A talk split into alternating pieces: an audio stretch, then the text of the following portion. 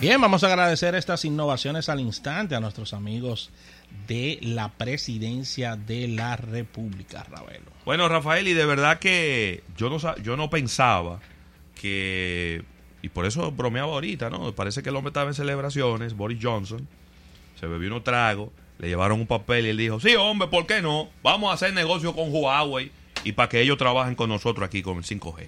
No, pero que Donald Trump... ¿Qué tiene que ver ese señor de este lado? Ese señor no tiene nada que ver con este lado. Y además, él, habla de que, de que él tiene una greña más grande que la mía. Eso no es verdad. No, y además le preguntó, ok, ¿en qué tiempo tú me tienes listo el 5G? En tres años. Dijo, ¿en cuánto? No, tres años. Entonces, eh, ahora mismo Boris Johnson, ¿verdad?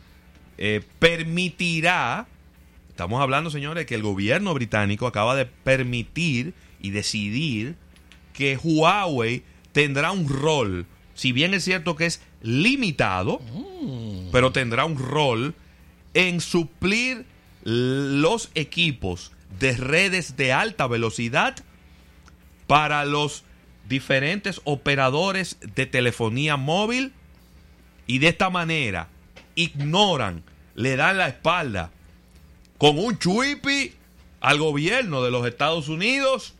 ¿Qué fue? Ay, hombre y le dieron para allá con Huawei. La decisión británica se convierte en la primera por un aliado de los Estados Unidos en Europa, después de que Donald Trump se montó en un avión y salió a esa campaña para que nadie le comprara nada a los chinos. Porque fue así, ¿eh? Para que estemos claros. Entonces, ellos no tendrán una participación en lo que es eh, los puntos más neurálgicos desde el punto de vista de seguridad. Entiéndase, eh, lo que tiene que ver con eh, redes de comunicaciones, sitios nucleares, bases militares, nada de eso. Ellos tendrán, vamos a decir, a su cargo la operación del 35% de la red general. Pero ellos van a estar vendiendo muchos de los dispositivos que se van a estar instalando en el Reino Unido. Y lo, que, lo, importante para Huawei ahí es que lo están dejando entrar. Después ellos comienzan a, a, este a cogerle pedazos. El espaldarazo más importante que Huawei ha recibido de cual, nación alguna en los últimos tres años. Sí, por algo decíamos la semana pasada que esta semana en curso iba a ser una semana muy importante para Huawei, desde el punto de vista mediático y, y desde el punto de vista de impacto con una noticia tan importante como esta, ¿no? Bueno, así, que, vamos a ver, dijo un oficial, un funcionario de alto nivel de la administración Trump, dijo que Estados Unidos está eh, completamente eh, disappointed, está decepcionado por esta decisión, añadiendo que el, gobierno de los Estados Unidos trabajaría con el Reino Unido en una manera de ayudarle a sacar del medio a vendedores de componentes que no son confiables. En una alusión directa a Huawei, ¿no? Además, Boris Johnson debe ser coherente y debe de de ceder ante las presiones de los escoceses. ¿De qué tú estás hablando, Rafael Fernández? Como diría Eriden Estrella. Señores, ¿qué es lo que ha prometido Donald Trump? Donald Trump ha prometido aumentarle el precio a insumos tan importantes para los británicos como el whisky.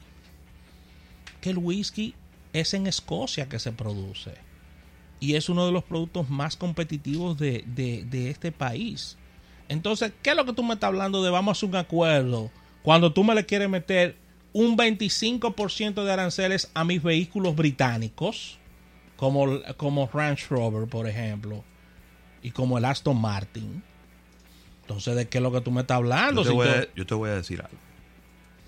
Voy a hablar feo, pero, ¿eh? pero, alguien tiene que decirlo. cuidado, que son 10 años de visa. Sí, pero alguien tiene que decirlo. Son 10 años de visa. Los Estados Unidos no han podido demostrar ¿Dónde es que está la falla de seguridad de Huawei? No. ¿Dónde están las pruebas? ¿dónde están las pruebas de algo tan delicado como que Huawei está espiando para el gobierno de China? Pero eso fue lo que pidieron los británicos y la están esperando todavía. Lo pidió todo el mundo y a nadie se la han llevado. nadie se la han Lo que pasa es que Estados Unidos quiere que sus aliados actúen por fe. Por fe en tecnología. ¿Cómo Eso- funciona eso? Bueno, pero eso es lo que Estados Unidos quiere. Estados Unidos quiere, no, confía en lo que yo te estoy diciendo.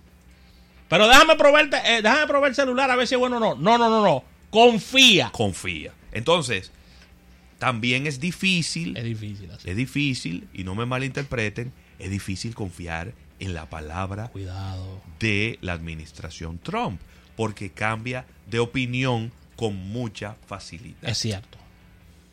No porque sea desconfiado, no porque, no porque te, te diga algo para tratar de que a ti te vaya mal, pero es que cambia de opinión muy fácil. Entonces, hoy tú eres mi enemigo, pero mañana tú estás firmando un acuerdo de libre comercio o, o un acuerdo económico contigo. Entonces Al- tú dices, ¿y cuáles son los mensajes que tú me estás mandando? Al día de hoy, estamos a 28 de enero del año 2020. Las relaciones al día de hoy, esto puede cambiar mañana, pero al día de hoy las relaciones con la Unión Europea están más ácidas que con los chinos. Pero claro. Están más ácidas porque es que Donald Trump dijo en Davos, le voy a meter aranceles a todo lo que huele a Europa. Claro, Entiéndase vehículos, él entiende que, él entiende que esa es la manera correcta de negociar un acuerdo con la Unión Europea. con la Unión Europea porque él dice, él dice y tiene el precepto de que actualmente los Estados Unidos tienen acuerdos muy desiguales con la Unión Europea y que Sí. están op- perdiendo oportunidades Pero que tú de no, negocio. tú no te sientes en la mesa de negociación amenazando al que está del otro lado. Claro. Tú no te sientes en la mesa de negociación amenazando. Ahora, tú te puedes parar de la mesa de negociación amenazando. Pero tú no te sientas en la mesa amenazando. No. Porque se supone que si tú te vas a sentar, Es a negociar. eh, vamos a buscar el beneficio para ambas partes. Entonces tú, tú te sientes y le dices, yo me estoy sentando aquí, pero si no llegamos a ningún acuerdo, prepárense que vengo con aranceles para ustedes. Y esa es la manera de arrancar un proceso de negociación.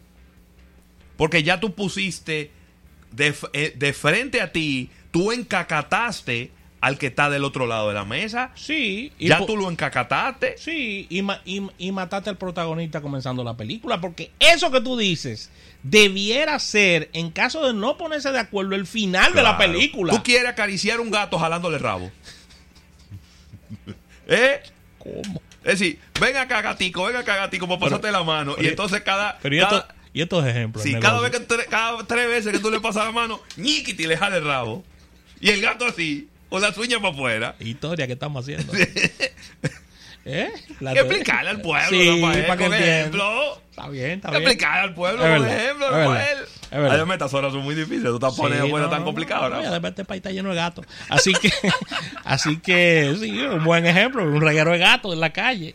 Así que, no, está complicado el tema, ¿eh? Está complicado. Muy complicado. Así que, a partir de ahora, yo pudiera predecir, anunciar y hasta eh, poner en letreros de en luces de neón el respiro que recibe Huawei con esta información Sí. de que uno de los gobiernos más importantes del planeta le dijo, Emma, ven tú también, que te vamos a comprar el 35% de lo que vamos a instalar en esta red. Ahora te lo voy a complicar. Dale para allá. Digo, quizás tú no tienes la respuesta porque puede ser una pregunta un poquito técnica, ¿no? Está bien. ¿Qué le conviene a la República Dominicana y a sus prestadoras? ¿Trabajar con Huawei o trabajar con quién?